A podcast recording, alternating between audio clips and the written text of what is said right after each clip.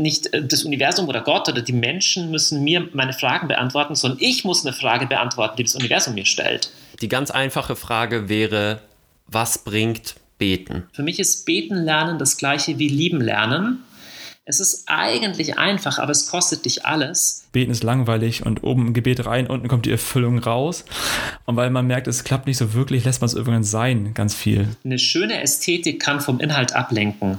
Eine hässliche Ästhetik kann noch mehr vom Inhalt ablenken. Wirklich, ich war kurz vor, davor, dass mir die Tränen kamen. Ich musste aufstehen und rausgehen, weil es für mich nicht aushaltbar war in dem Moment.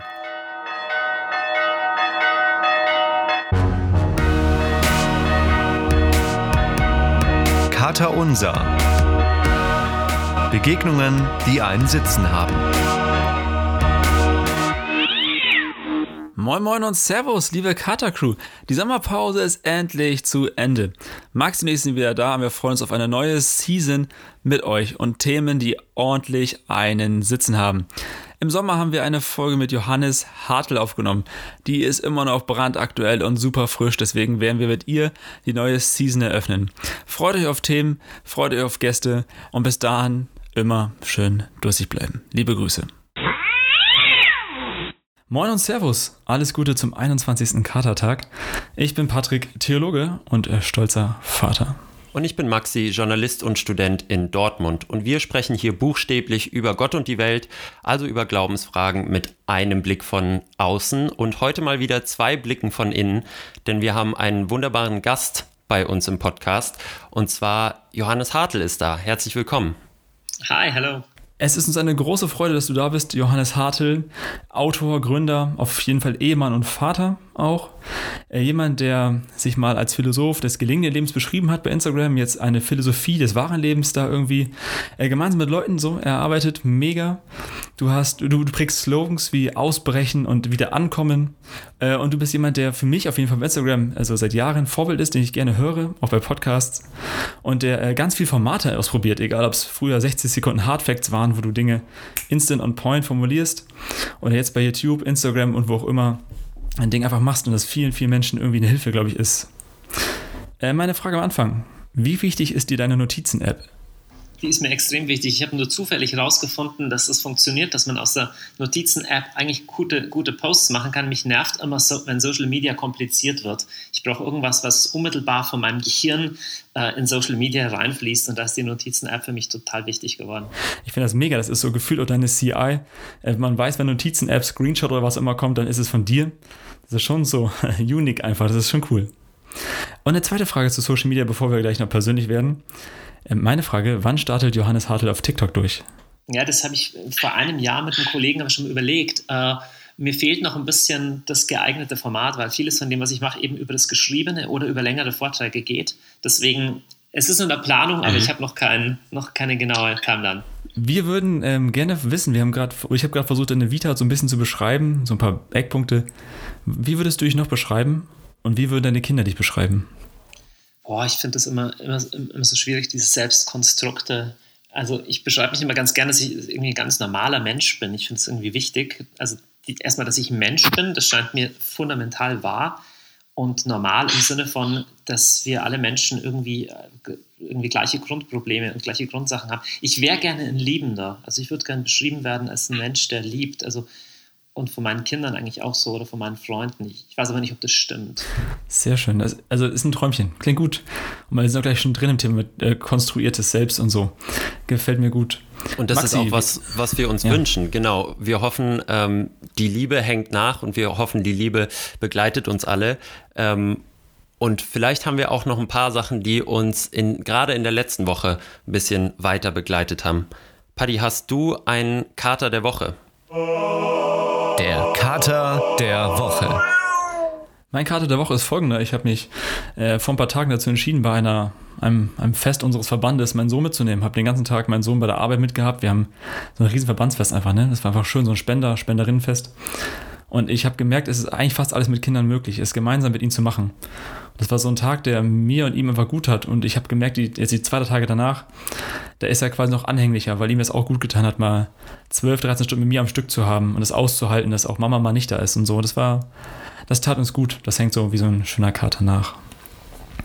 Johannes, würde ich, würd ich auch die Frage stellen, hast du irgendeinen Kater der, der Woche? Also fast körperlich. Ich habe nämlich gestern Abend nicht gleich schlafen können und dann habe ich einmal mehr den Fehler gemacht und mir Black Mirror angeschaut. Also ich habe so eine Hass-Liebes-Beziehung zu dieser Serie.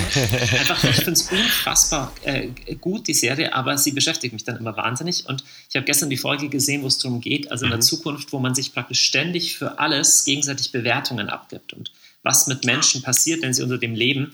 Und ich denke heute den ganzen Tag dann noch drüber nach, weil das, wir, wir leben eigentlich schon relativ stark in so einer Welt.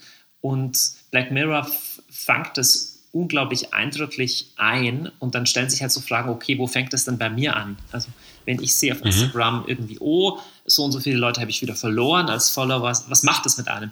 Und ich glaube, wir sind erst am Anfang zu checken, was Social Media oder überhaupt diese Selbstoptimierungskultur, in der wir leben, mit unserer Psyche macht ich finde das spannend, dass wir ähm, schon mit mehreren Theologinnen und Theologen gesprochen haben, die alle so eine sehr starke Verbindung einerseits natürlich zur Literatur haben, andererseits aber zu Serien und Filmen. Also das war sowohl bei Thorsten Dietz so, das war jetzt bei Manuel Schmid letztens so. Ihr seid alle irgendwie ziemliche äh, Serienjunkies. Das finde ich cool. Ja, ich glaube, eine Unterscheidung wäre, dass ich mit Game of Thrones überhaupt nichts anfangen kann. Noch nicht. Das ist auf jeden Fall auch eine Serie zum süchtig machen. Apropos süchtig, Marti, äh, Maxi, Karte der Woche. Ich würde auch gerne mal wissen, was ist dein Karte der Woche? Was hängt dir nach? Mein Kater der Woche ähm, hat mit dir zu tun, lieber Patrick. Und zwar hast du mir ein ganz tolles Buch geschenkt vor mehreren Monaten schon. Gott braucht dich nicht von Esther Maria Magnis. Und ähm, das habe ich damals, als du es mir geschickt hast, äh, angefangen zu lesen und dann hat es mich irgendwie so ein bisschen verloren, weil ich dann auch irgendwie im Stress war und viel zu tun hatte. Und dann lag es auf meinem Nachttisch. Und jetzt, diese Woche, habe ich es wieder aufgenommen und habe es dann zu Ende gelesen in einem Stück. Und es hat mich auch wirklich gerade so das letzte größere Kapitel hat mich wirklich auch ähm, gefesselt und ich habe ganz viel von mir darin wiedererkannt und meine Gedanken darin wiedererkannt. Und das war sehr, sehr toll. Deswegen vielen Dank nochmal für das Geschenk. Gerne, gerne. Und ähm, ein Satz darin, beziehungsweise eine Passage hat mich ganz besonders zum Nachdenken gebracht. Und da leite ich mal direkt über in unsere nächste Kategorie. Das gute Wort zum Katertag. Und das ist bei mir eine Stelle und ganz besonders ein Satz in diesem Buch von Esther Maria Magnus, das ich mal kurz vorlesen möchte. Gott ist schrecklich, so schön er auch ist, so unendlich er sein mag. Ich erschrecke mich vor Gott, und die Schrecken aus der Zeit damals lassen mich in meinen Gebeten immer noch humpeln.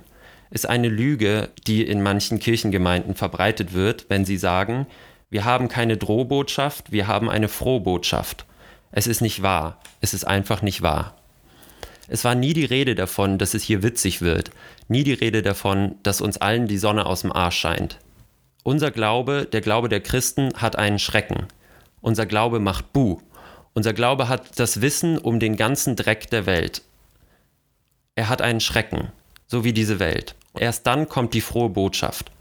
Vorher haben wir keinen Grund, dumm grinsend auf der Kanzel zu stehen und die Menschen, die echte Not haben, mit einem weichen, gemütlichen Gesäusel sozialkritisch einzulullen. Gott ist schrecklich. Gott brüllt. Gott schweigt. Gott scheint abwesend und Gott liebt in eine Radikalität, von der man sich fürchten kann. Ist ein sehr ein längerer Absatz, den ich jetzt ein bisschen zusammengefasst habe. Der Gedanke, der bei mir hängen geblieben war, war gerade dieser Satz, es war nie die Rede davon, dass es hier witzig wird, es war nie die Rede davon, dass uns allen die Sonne aus dem Arsch scheint. Weil das für mich eine Umkehrung der Tatsachen ist. Also Johannes, ich weiß nicht, ob du das weißt, ob du uns insofern verfolgt hast.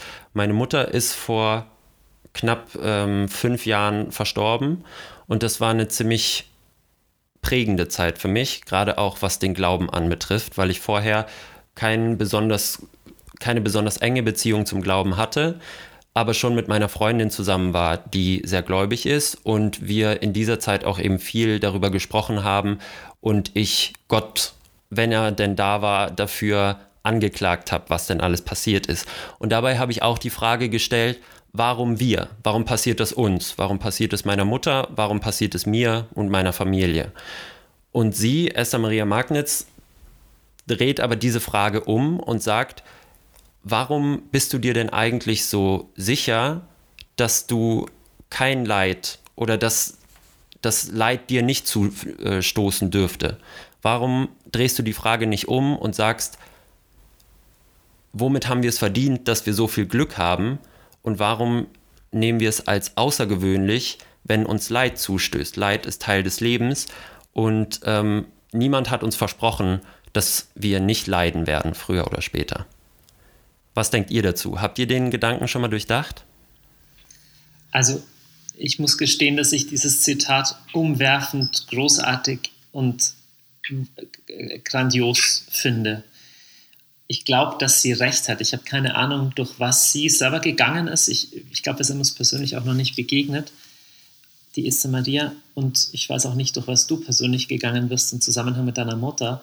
Aber mich begeistert Viktor Frankl, so dieser, dieser Denker, der sagt, es gibt eine tragische Trias. Es gibt drei Dinge im menschlichen Leben, wo unser Selbstkonstrukt dran zerbricht. Also oder, oder wo, wo uns die Meinung, dass das Universum sich um, uns selber dreht, dran zerbricht. Und das sind der Tod, die Schuld und das Leiden.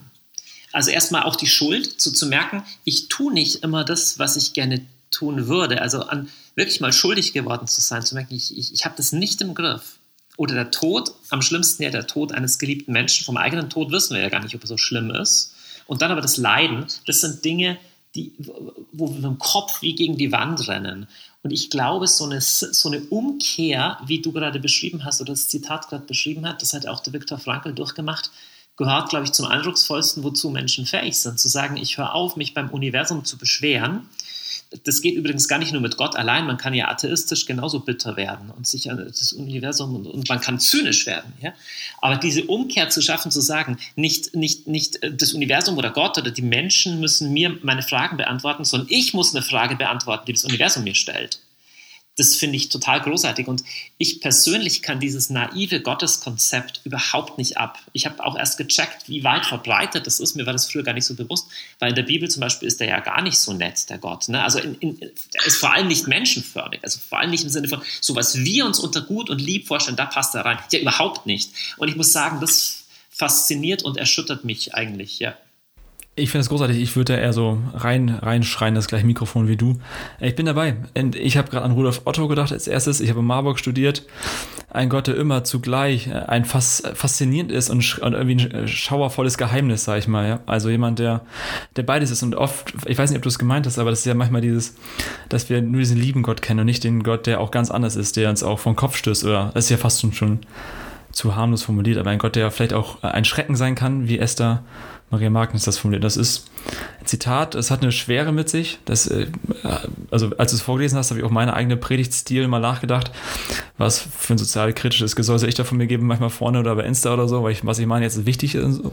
Maxi, vielen Dank. Und für alle, also Recap vielleicht, das war nicht das Wort, äh, das war das Wort zum Katertag, ne? nicht der Kater der Woche. Maxi, Milian, so. Beides. Also ich habe ein Beides. Wort zum Katertag gefunden, was mich mehrere Tage wirklich begleitet hat und es war wirklich so ein Moment, wo ich aufgehört habe aufgehört hab zu lesen und einfach zehn Minuten irgendwie durch die Gegend geguckt habe. Ich lag in der Hängematte im Park und habe so durch die Gegend geguckt und dachte so, hm, ja, vielleicht stimmt das. Vielleicht ist die Frage, äh, warum ich beim Leid genauso berechtigt oder unberechtigt wie beim Glück. Also man muss es, glaube ich, von beiden Seiten betrachten. Johannes, du hast gerade schon ein bisschen von deinem Gottesbild äh, berichtet. Kannst du vielleicht nochmal für die Leute, die dich vielleicht noch nicht so gut kennen, sagen, wie du geprägt bist? Wo kommst du her? Wie bist du persönlich, aber auch im Glauben geprägt? Also bevor ich historisch anfange, will ich ideell anfangen, also welches mhm. Gottesbild prägt mich. Ich habe mal ein Buch geschrieben, das ausgeht von dieser Geschichte, dass Gott eben nicht nur zahm ist, das heißt Gott ungezähmt. Und mhm. da bringe ich die Metapher von einem Sturm, weil ich einmal in einen Sturm geraten bin auf einer Insel, wo, wo wir einfach festgehangen sind, nicht mehr weggekommen sind, keine Schiffe mehr fuhren. Und für mich ist Gott wie das Meer. Und meine Vorstellung von Grenzenlosigkeit ist, ich, ich glaube, menschlich kommt die Vorstellung der Grenzenlosigkeit wahrscheinlich auch vom Meer her. Diese mhm. Vorstellung, mhm. es ist was, wir wissen noch immer nicht genau, was in der tiefsten Tiefe da ist. Da waren wir noch nie wirklich drunten. Es ist unglaublich weit, es ist faszinierend schön, da gibt es Korallen drin, da kann man tauchen, da kann man schwimmen. Es ist, jeder Sonnenuntergang am Meer ist prächtig, aber es ist radikal größer als ich. Versuch nicht gegen das Meer zu rebellieren, da hast du ganz schlechte Karten. Gott hat für mich wirklich dieses unfassbar faszinierende und gleichzeitig unfassbar mich übersteigende. Und dass ich diesem Gott, das ist immer so cheesy zu sagen, ich bin diesem Gott begegnet, dass ich Erfahrungen in meinem Leben gemacht habe, die, die für mich der Anruf von diesem Göttlichen ist, die ich als das deute, die sich mir als radikale Liebe und als Annahme und als Geborgenheit gezeigt haben, erachte ich als unfassbares Privileg, als was überhaupt nicht selbstverständlich ist. Also ich bin ähm, also jetzt und jetzt historisch geprägt, so meine erste Erfahrung mit Kirche oder Christentum ist ein altes Benediktinerkloster, in dessen Dunstkreis ich so aufgewachsen bin. Also lateinische Gesänge, dunkle Gänge, mhm. Weihrauch, geheimnisvolle Hinterzimmer, wo keiner weiß, was drin ist. Und also, aber positiv gefärbt. Vielleicht ein bisschen, bisschen abstrakt, nicht so persönlich, aber positiv gefärbt. Und also du kommst schon aus einem frommen Umfeld. Bist äh, religiös aufgewachsen? Also meine Eltern sind so die 68er, mein Vater war in so einer äh, roten Vereinigung und so wie man halt mhm. damals auch atheistisch war, so und die haben so im, im, im Laufe der 80er haben sie irgendwie so zu, zum Glauben gefunden, würde ich mal sagen. Und in dem Kontext, ich hatte eigentlich ein sehr freies Elternhaus. Mein, meine Eltern waren so Fans von äh, anti-autoritärer Erziehung und eben so Hippie und eigentlich sehr kulturell gefördert und sehr weit, sehr angstfrei, sehr offen, naturbewusst, naturbezogen, so, äh, immer, immer schon, schon auf so Naturschutzdemos mitgegangen und, und so Geschichten. Und gleichzeitig haben sie so angefangen, sich dem Glauben anzunähern. Mein Vater ist auch sehr naturwissenschaftlich geprägt, weil er Mediziner ist und meine Verwandtschaft sind ganz viele Mediziner. Und gleichzeitig wurde dann irgendwie Glaube wurde wichtiger in den 80ern. Aber mich hat das halt, als ich so Teenager wurde, habe ich halt diese krasse Kluft gemerkt. Du machst halt Sachen, die du halt machst als Teenager. Und hab, ich habe irgendwie gemerkt, okay, das hat jetzt irgendwie mit, mit meinem Glaubensding, was ich da gehört habe, nichts mehr zu tun gehabt. Und in der Zeit kam eine Erfahrung im Wesentlichen, die, die, die mein Leben sehr stark verändert hat. Die, wo ich das Gefühl habe, okay, also das war eine Konferenz, auf die ich mitgenommen wurde und es gab eine mhm. Möglichkeit für sich beten zu lassen. Ich habe für mich beten lassen, frage mich nicht warum, einfach aus Langeweile. Ich war damals mehr so hippie-mäßig drauf und irgendwie so. Also keine fromme Konferenz, keine christliche Konferenz. Doch, das war eine christliche Konferenz, auf die ich mitgenommen ah, okay. war. Genau, aber ich war da, ah, ja. ich war damals eher, ich war relativ frühreif, eher so ein bisschen hippie-mäßig drauf und so. Mhm. Und nicht auf der Suche nach Gott oder irgendwie so. Und ich habe dafür mich beten lassen und habe eine Erfahrung gemacht, die ich nur beschreiben kann wie mit glücklich verliebt, aber mal zehn. Also es war nicht, ich habe mich das nicht eingeredet, ich kann es genauso wenig bestreiten, wie ich irgendeine andere Erfahrung meines Lebens bestreiten kann diese Sinnfrage wie aufgelöst und diese Sehnsucht wie, wie erfüllt. Es war für mich definitiv eine, eine Erfahrung, die ich, die ich als transzendent, transzendental deuten muss oder religiös oder spirituell oder wie auch immer, die, die für mich gesagt haben, okay, das will ich. Ich möchte diesen, diesem, diesem Gott folgen. Ich will mich auf diesem Weg von diesem Jesus begegnen, äh, begeben. Und auch das wiederum hatte für mich erstmal noch gar nicht so viel Kirchliches. Ich habe mich dann selber auf den Weg gemacht und so rumgesucht, wie, wie dieser Weg aussehen könnte und der Rest ist Geschichte. Bei deinem Weg in die Kirche hast du dich dann ja für den katholischen Glauben entschieden. Ich weiß nicht, ob deine Eltern dann auch eher in die katholische Kirche gegangen sind. Ich meine, ihr als Bayern wahrscheinlich eher katholisch geprägt auch. Äh, war das dann eine aktive und bewusste Entscheidung, auch dich in der katholischen Kirche, im katholischen Glauben zu engagieren? In meinem Weltbild gab es viele Möglichkeiten. Ich habe mich damals auch mit Zen ziemlich beschäftigt und, und, und, so Sachen. Aber ich war katholisch getauft worden als Kind und mhm. meine Familie ist am Sonntag in die Kirche gegangen. Das heißt, für mich war es was Naheliegendes, auf jeden Fall auch da zu suchen. Also ich hatte da jetzt mhm. nicht negativ, aber ich bin auch äh, in eine örtliche Freikirche mal mitgegangen. Damals war auch irgendeine so Reinhard Bonke-Aktion und da bin ich auch mal hingegangen. Also ich habe halt schon, schon geschaut, was es gibt. Aber für mich hat, ich muss schon sagen, das Katholische hat sich mir intuitiv ähm, als positiv erschlossen und zwar hauptsächlich im Bereich der Mystik. Also weniger das, es ist immer die Frage, was verstehen Leute unter Katholizismus? Denkt man da jetzt an den Papst mhm. oder an was denkt man? Und mir waren sehr naheliegend von Anfang an diese Mystiker, die Schriften der Mystiker. Da habe ich was gefunden, was zu mir gesprochen hat. Also ich habe sehr früh so Leute wie Johannes vom Kreuz gelesen oder Teresa mhm. von Avila. Und es war ein Wortschatz, mhm. diese Suche nach Gott, auch dieses Geheimnisvolles, dieses Weges mit Gott, was mich intuitiv sehr angesprochen hat. Wie kam es bei dir dann zu, hinten zu der Bewegung, ein Gebetshaus zu gründen? Also das Thema Gebet war dadurch in meinem Leben gesetzt. Und zwar, ich, ich habe erst sorry, weil du vorher das Wort gesagt hast, irgendwie mit, mit, mit Evangelikalen oder Ex-Evangelikalen, ich kenne das alles nicht so gut. Diese, also ich mhm. merke auch immer mehr, dass ich kein Evangelikaler bin und auch noch keiner war je, sondern ich habe ganz, ganz spät erst gelernt, dass für viele Leute Gebet sowas sehr Kopflastiges ist, sowas sehr Leistungsorientiertes und wo Leute sagen, also für mich war Gebet von Anfang an was ganz anderes. Also für mich war Gebet genau die Fortsetzung von dieser Erfahrung, die ich gemacht habe, Dies, die, dieser Präsenz und dieser Suche, wie kann ich der Raum geben. Und das hat mich sehr schnell auf diesen Weg von, von, von, von Kontemplation, von Mystik, von seinem meditativen Gebet, aber zum Beispiel auch von Lobpreis. Also in der Musik habe ich auch sehr schnell äh, geführt, also was, was, was gespürt, wo ich, wo ich dem Ausdruck verleihen konnte. Und dann kamen halt Teenager an meiner Umgebung, die haben sich irgendwie auch interessiert. Ich war damals sehr connected mit vielen Leuten und ich habe denen halt auch erzählt und dann haben wir angefangen zusammen irgendwie zu singen und zu beten und das war unglaublich dicht und und reich, diese Erfahrung. Und ich mhm. habe dann so eigentlich jahrelang mich tiefer auf diese Suche gemacht, wie funktioniert das mit dem Beten. Ich bin dann um die halbe Welt gereist und habe irgendwelche Klöster, bin auf den Berg Athos gestiegen Ach, und nach Afrika und so. Und das Thema hat mich nicht mehr losgelassen. Ich habe dann parallel dazu zwar auch studiert und eben den wissenschaftlichen Bereich, das ist nochmal ein anderes Thema, mich da weiterentwickelt. Aber so irgendwann, irgendwann so 2005, 2006 wurde irgendwie klar, ich will so einen Ort aufbauen, wo man hinkommen kann und wo Tag und Nacht Menschen sind, die von dieser Begeisterung und von dieser Faszination auch beseelt sind. Und diesen Ort haben wir dann Gebetshaus genannt. Ich finde das mega spannend. Äh, das ist ja, wenn man spätmoderne Menschen anguckt, ist ja oft die Bewegung hin zu Achtsamkeit, hin zu sich selber, hin zu auch transzendenten Erfahrungen. Und viele Menschen suchen das nicht mehr ad hoc oder ganz natürlich im christlichen Bereich, sondern suchen dann halt die fernöstlichen Religionen die dann, äh, ne, die in, in diese, die ihnen Erfahrungs, äh, ne, Erfahrung ermöglichen oder sowas oder ihnen Übungen dafür geben. Und ich finde es spannend, dass du auch aus so einer Richtung kommst, aber dann durch so eine, eine ganz wichtige Erfahrung in den christlichen Glauben nochmal rein, reingedriftet bist. Also ich glaube wirklich, dass die Kirche des Westens sich viel von ihrem mystischen und spirituellen Erbe hat rauben lassen, teilweise schon vor ein paar hundert mhm. Jahren. Und deswegen mhm. ist es kein Wunder, dass Menschen, die suchen, gar nicht auf die Idee kommen, bei den Christen zu suchen. Mhm. Deswegen wollt ihr es ja auch anders machen. Also was ist denn das Gebetshaus? Kannst du das nochmal ein bisschen beschreiben? Ist das eine Gemeinde? Ist das was überhaupt Regionales in Augsburg? Ist das was Überregionales? Ist das was Katholisches, was Ökumenisches?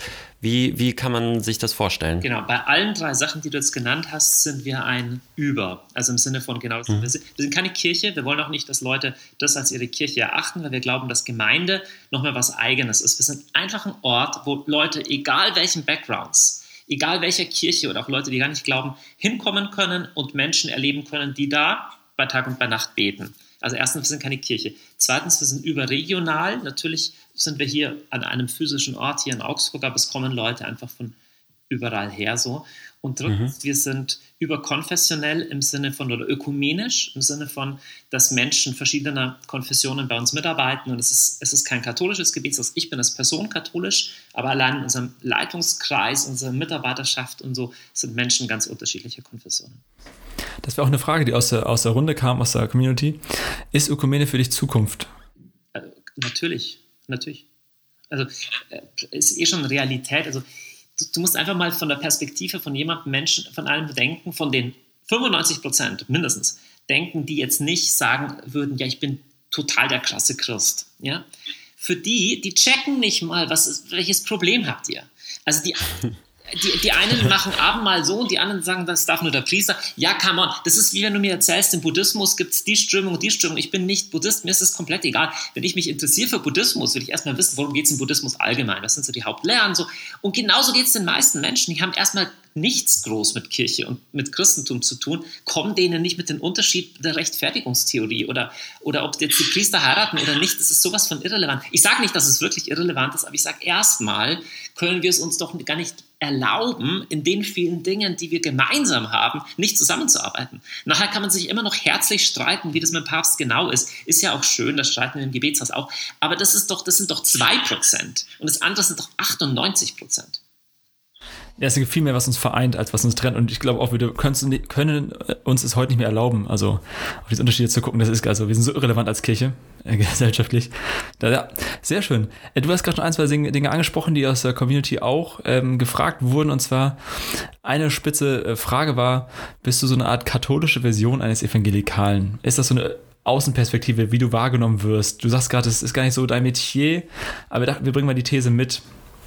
Und frage dich mal direkt selber. Leute lieben Labels.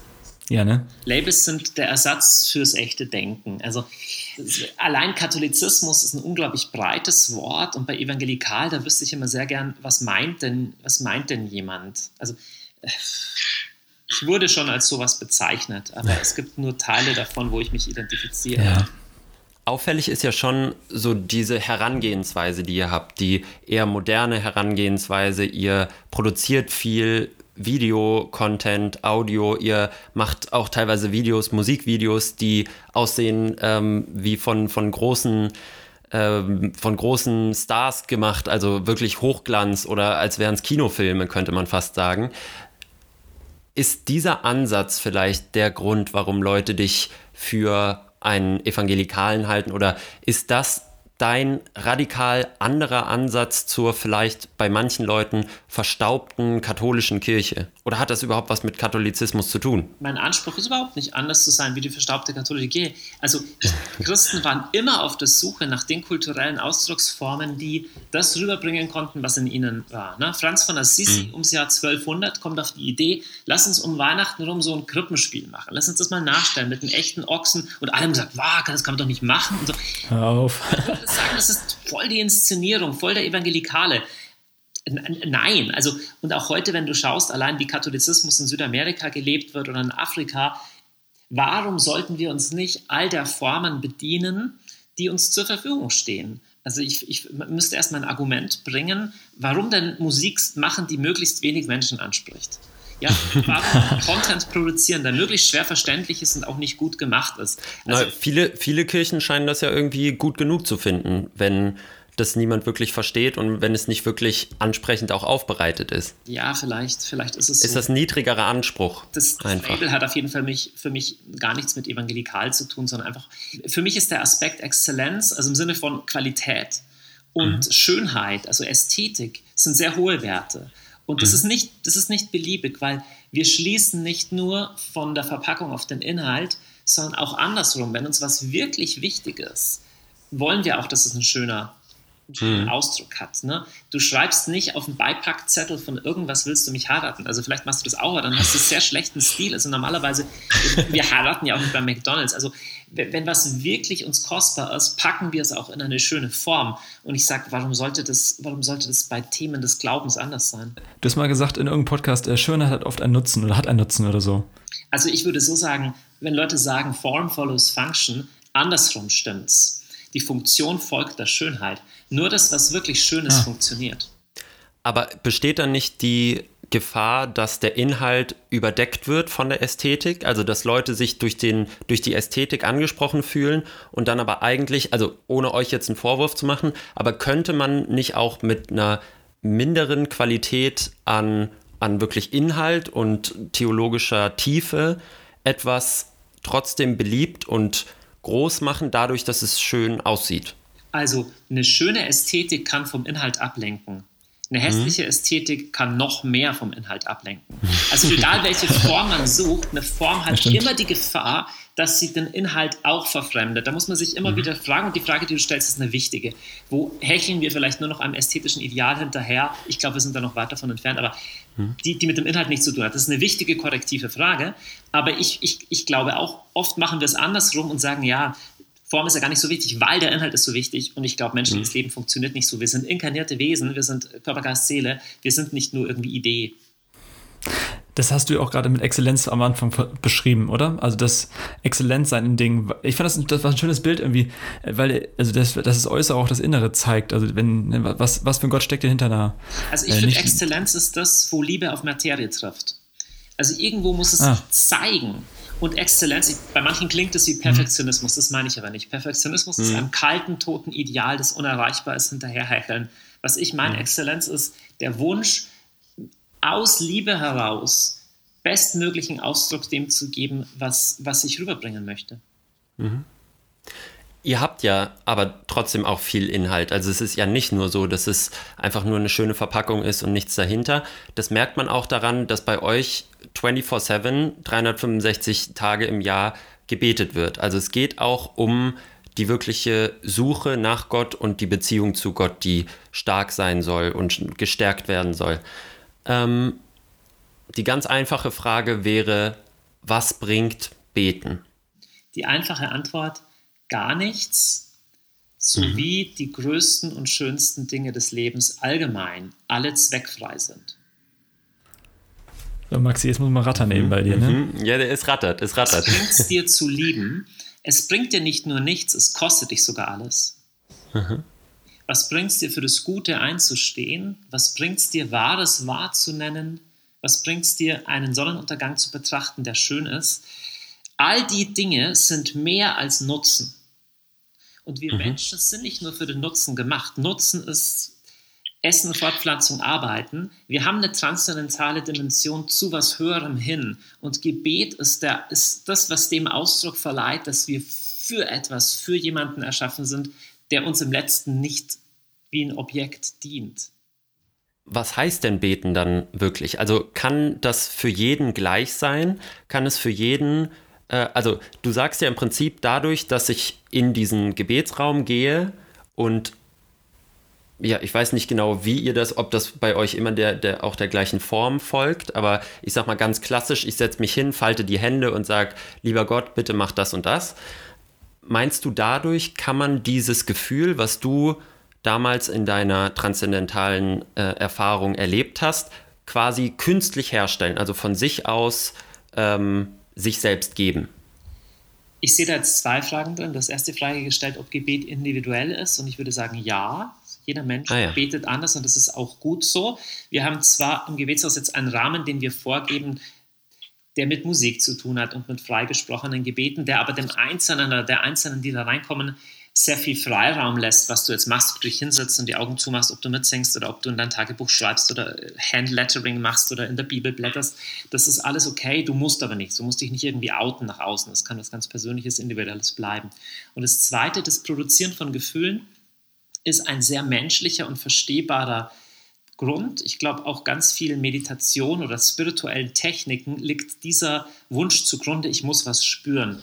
Und im mhm. Gebet geht es im letzten nicht ums Spüren. Es ist so ähnlich wie jemand, der sagt, ich will mich verlieben, dass ich das endlich auch mal spüre oder ich will meine Frau küssen, dass ich es endlich auch mal spüre. Das ist verständlich, dass man das will, aber es ist nicht die Essenz von Liebe. Ne? Eine Partnerschaft besteht nicht darin, dass ich immer wieder spüre, wie sich das anfühlt, die Lippen dazu haben oder wie das ist, irgendwie Sex zu haben oder sowas.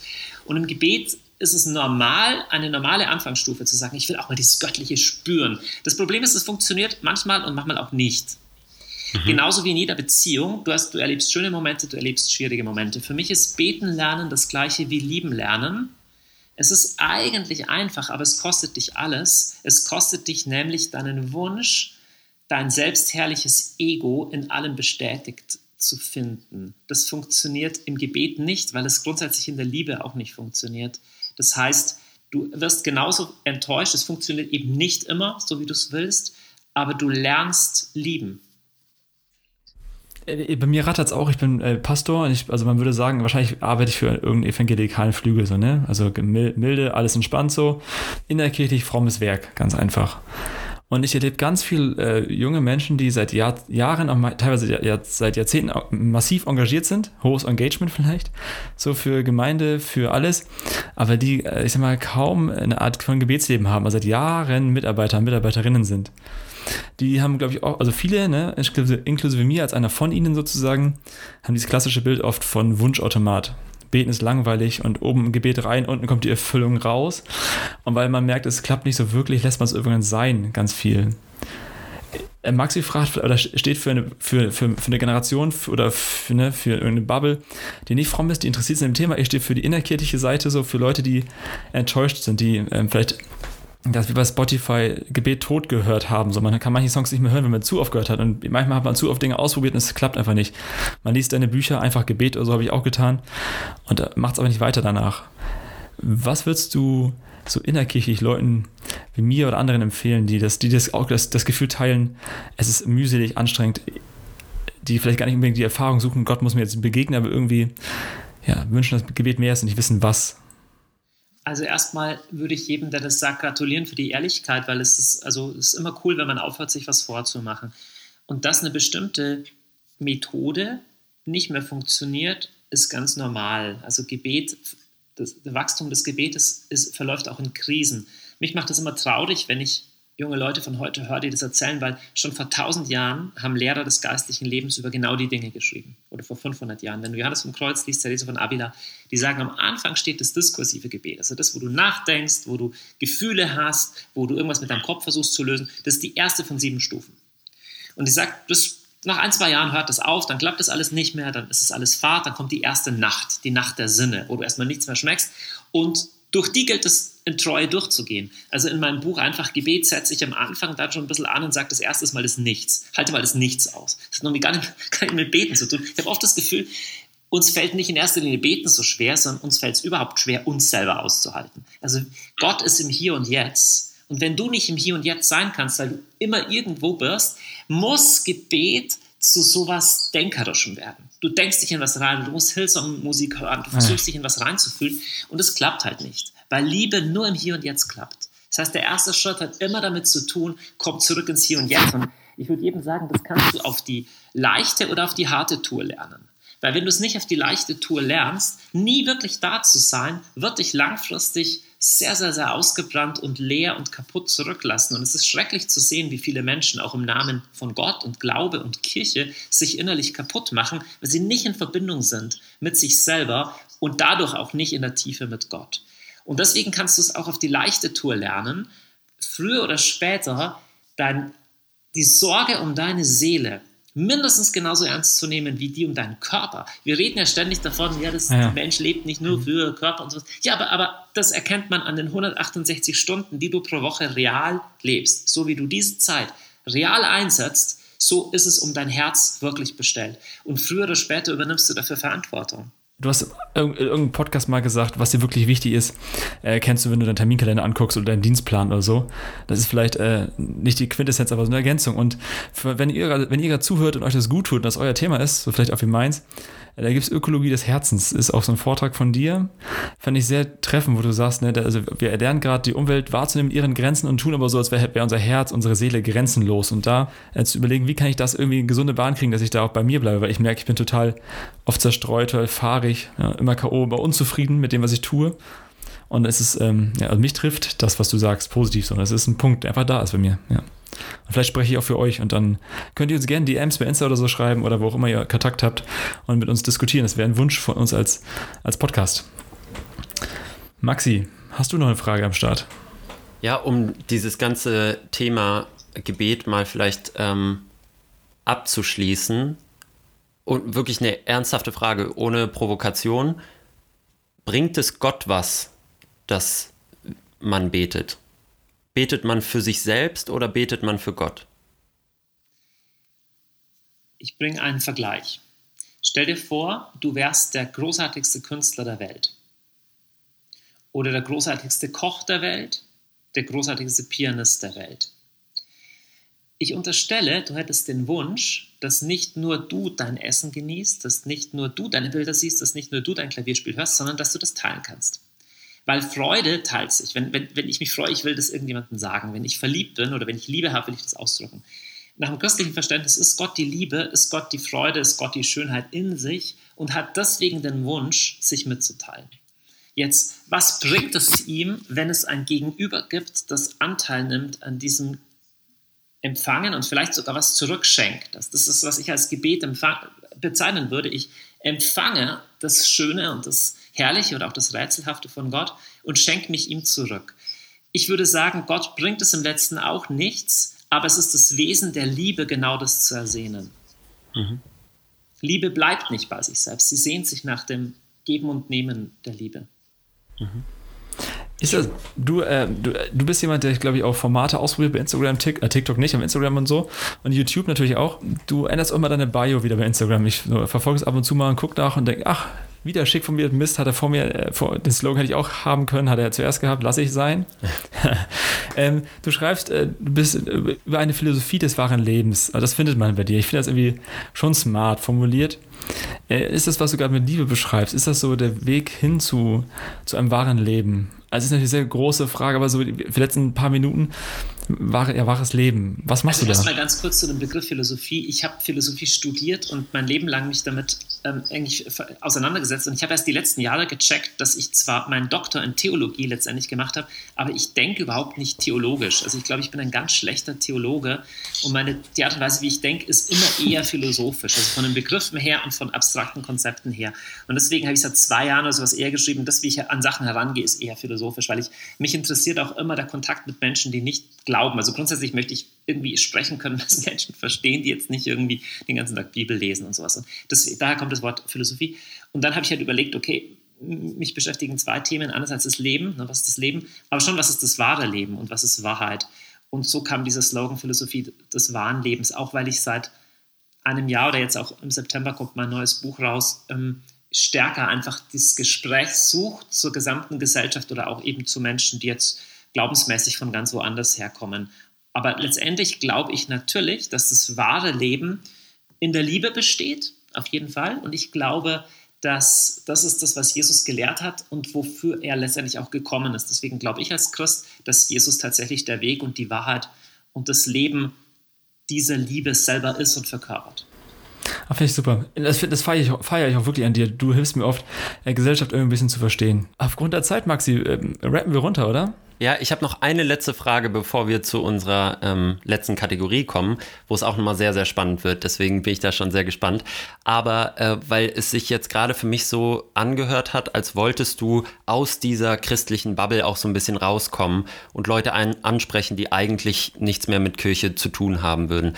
Ist es dein Ziel zu missionieren? Ist es dein Ziel, Leute quasi in den Glauben reinzuziehen oder einen offenen Diskurs zu gestalten oder was ist da dein Ziel? Also das eine schließt sich mit dem anderen nicht aus. Ich möchte einen offenen Diskurs, wo ich natürlich aber nicht verhehle, was meine Hoffnung und was mein Glaube ist. Es ist so, wie wenn mhm. ich selber ein Geschenk empfangen habe, von dem ich glaube, dass es jeder haben kann, wünsche ich natürlich möglichst vielen das auch zu bekommen. Aber es ist, glaube ich, eher von der Herzenshaltung unterschiedlich. Deswegen habe ich mit dem Begriff Mission oder ich würde den gerne erklären wollen. Mission heißt mhm. Sendung und ich, ich sehe da grundsätzlich was Positives, aber manche Menschen empfinden Missionierung als Indoktrination. Und Übergriffigkeit. Genau. Weil du vorher gesagt hast, will ich aus dem frommen Lager raus. Ich erkenne eher in den letzten Jahren, dass ich nie wirklich drin war. Also, oder von dem, wo ich herkomme, also von meinem Elternhaus her, aber auch von meinem Studium her. Also, ich check erst mittlerweile, in wie viel religiöser und gedanklicher Enge viele Menschen sind. Ich muss mich da wie reindenken. Auf die Idee wäre ich noch nie gekommen, sodass ich die gleichen Wort, den gleichen Wortschatz verwenden würde und auf christlichen Konferenzen spreche, aber nicht, nicht in diesen angstbesetzten, kopflastigen, regelorientierten Ding je drin war. Und also da will ich auf jeden Fall nicht rein. Und wenn ich da je drin war, will ich da eher raus. Oder auch Menschen helfen. Also einfaches Beispiel, ja Rationalität und Spiritualität gehören zutiefst zusammen. Es wird sehr schräg, wenn eines von beiden fehlt. Es wird auch schräg, wenn du eine Rationalität hast, die nicht mehr offen ist fürs Transzendente. Das ist wie eine Absolutsetzung. Aber genauso ja. crazy wird es, wenn Leute ihren ganzen Glauben nur auf Gefühle und irgendwelche Erfahrungen bauen und nicht eine solide Hinterfragung, ein solides philosophisches System haben. Und letztendlich, mhm. glaube ich, wirkliche, wirkliche Schönheit entsteht, wenn beides zusammenkommen kann. Das ist sogar eine sehr schöne Überleitung zu unserer letzten Kategorie. Und zwar spielen wir heute Reiner Wein. Reiner Wein.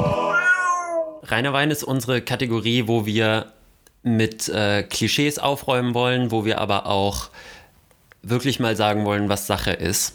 Und Johannes, ich sag dir jetzt mal, was meine stärkste ähm, Erinnerung an dich ist. Also du hast lange Zeit, weil ich eben überhaupt nicht mich ganz lange mit diesem ähm, Glauben und dem, dem christlichen, der christlichen Szene irgendwie auseinandergesetzt habe, lange keine Rolle gespielt. Und dann über die Familie meiner Freundin, die wie gesagt auch glaub, gläubig ist, habe ich dich dann auch kennengelernt und ganz intensiv im letzten Jahr an Silvester. Da habt ihr vom Gebetshaus so ein, ich glaube, ein Livestream gemacht, ähm, Dinner for the One, habt dann auch Dinner for One nachgespielt und das so ein bisschen verpackt in ein, eine Predigt, in Lieder, in ähm, ja, ein Programm, ein Abendprogramm äh, zu Silvester.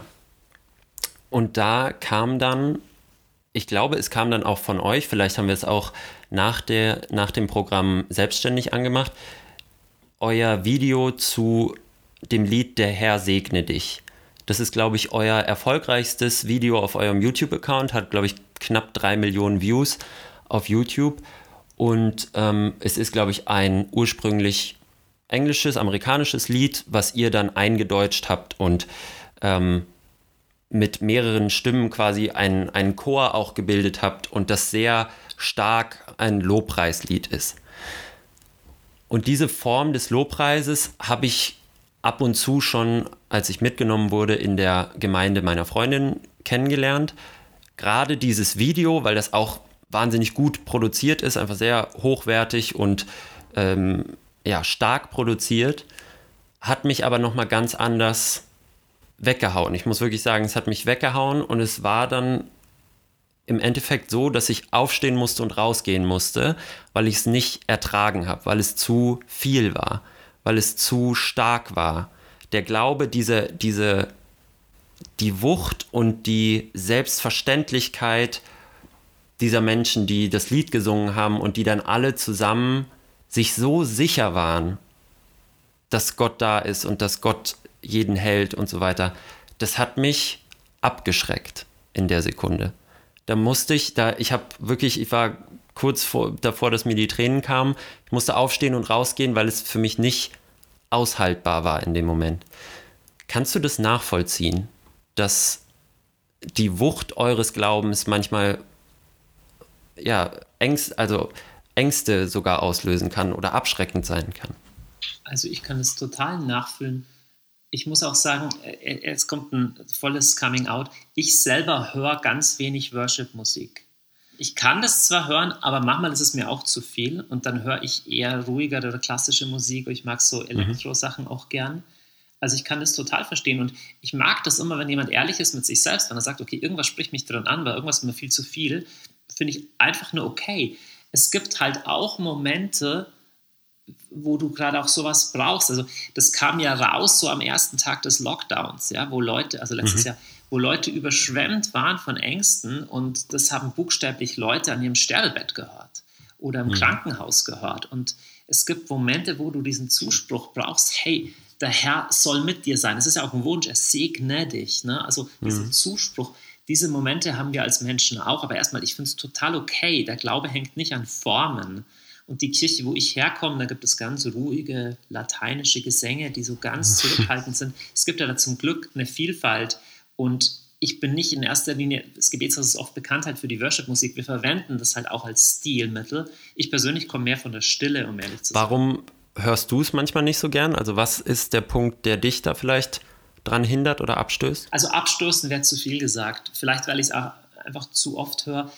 Es will mir manchmal auch zu viel. Also ich mag Musik zunehmend gern, die nicht so viel von mir will, die mich nicht so sehr versucht ja. in eine Richtung, also auch Pop oder sowas, die mich nicht so versucht genau. in eine Richtung zu ziehen. Also ich weiß nicht, ob ihr Nils Fram kennt oder so. Ich habe auch ein Musikalbum mhm. gemacht, das heißt Habitare Secum, das nur instrumental ist. Es ist so eine musikalische Welt, in der ich selber mehr zu Hause bin. Ich merke aber, 99 Prozent der Musik, die verkauft wird in Deutschland, ist Pop. Mhm. Und deswegen ist Pop mit christlichen Texten, das ist Worship, eine naheliegende kulturelle Sprache für sehr viele Menschen. Ich würde nicht weitergehen als das sagen für sehr viele Menschen. Und für wen es nicht ist, zum Glück hängt der Glaube nicht an Worship-Musik. Hm. Es ist eine Form, von der wir merken, dass sie sehr vielen Menschen hilft. Kannst du aber verstehen, dass es bei mir ähm, durch diese Stärke ausgelöst hat, dass keine, also der, den Gedanken ausgelöst hat, dass keine Zweifel erlaubt sind. Weil, so wie du eben meintest, es so überzeugt von der Sache ist, und so wenig diese Zweifel und diese Unsicherheit, die ich einfach mitbringe, was dieses ganze Thema anbetrifft, Raum gibt, sondern so stark einseitig in diese Richtung führt. Du, ich kann es total verstehen. Es ist aber genauso, stell dir einen Menschen vor, der eine schlechte Erfahrung in der Liebe gemacht hat, der kann erstmal keine Love-Songs mehr hören. Weil ja. es gibt Love-Songs, da kommt auch nicht vor, aber ich bin mir doch nicht ganz sicher, Schatz, sondern da kommt nur You're all I want, you know? Yeah. Jeder, der in einer Beziehung lebt, weiß, die Hochzeitsnacht ist nicht das Einzige, was es gibt. Und ein glaubender Mensch denkt es auch mit. Und wir haben auch Songs, die das thematisieren. Die werden erstaunlicherweise nicht so oft geklickt. Ja, ist so. Ja. Also das zweithäufig geklickte Lied auf unserem Kanal ist eins, das noch nie heißt, das eher so ein sehnsuchtsvolles ist, wo auch über Einsamkeit die Rede ist. Also ich bin ganz bei dir. Diese Bereiche sind genauso wichtig und ich kann verstehen, dass eines bei einem Song mal echt nicht abholt, sagt aber natürlich auch viel über dich selbst, wo du, wo du merkst, okay, ähm, das resoniert bei mir gerade nicht, muss deswegen aber auch nicht die absolute Wahrheit sein, dass an einem Song was falsch ist. Ähm, die nee. spiegelt uns ja immer was. Ich kann es voll verstehen. Es gab ja eine Resonanz. Also ich hatte wirklich, es, es hat mich bewegt, ich hatte Gänsehaut, ich, es hat mir fast die Tränen in die Augen gejagt, aber es war zu stark in dem Moment für mich. Es war dann nicht, ja. Nicht äh, aushaltbar, wirklich. Ja. Apropos aushaltbar, wir hoffen, dass ihr diese Folge mehr als ausgehalten habt. ihr seid vielleicht auf dem Stepper oder so, würde fest und flauschig sagen, oder wo auch immer, beim Putzen habt uns gehört. Äh, wir freuen uns auf euer Feedback, auf Resonanz von euch. So, gebt mal was zurück, resoniert mal mit uns. Ihr dürft gerne bei, bei Apple Podcasts ein paar Sterne hinterlassen, damit andere Leute, denen das gut tut, ähm, die das, dass die es auch hören können. So. Ansonsten Johannes Hartl Instagram, da findet ihr eine Menge. Da habt ihr genug Stuff für die nächsten Wochen, um euch da durchzuklicken, durchzuarbeiten und auch die anderen Kanäle abzuchecken. So, Spotify, Bücher und so weiter. Johannes, vielen, vielen Dank, dass du dir deine Zeit genommen hast ne? und hier bei uns warst. Das tat gut. Vielen Dank. Hat großen Spaß gemacht. Mir auch. Die Zeit ist wie im Flug vergangen. Darf ich noch sagen, dass am 14.09. mein neues Buch rauskommt? Sehr gerne. Wie wird es denn heißen? Das heißt Eden Culture, Aha. eine Ökologie des Herzens für ein neues Morgen. Also es versucht so einen Beitrag zu geben, wie, in welche Richtung geht unsere Gesellschaft weiter. Ach, mega. Sind wir gespannt. Eden Culture. Sehr schön. Ihr ne, wisst Bescheid, liken, teilen, weitermachen. Immer äh, schön durstig bleiben. Und dann hören wir uns in zwei Wochen wieder, Freunde. Danke euch. Vielen Dank. Tschüssi. Ciao. Ciao.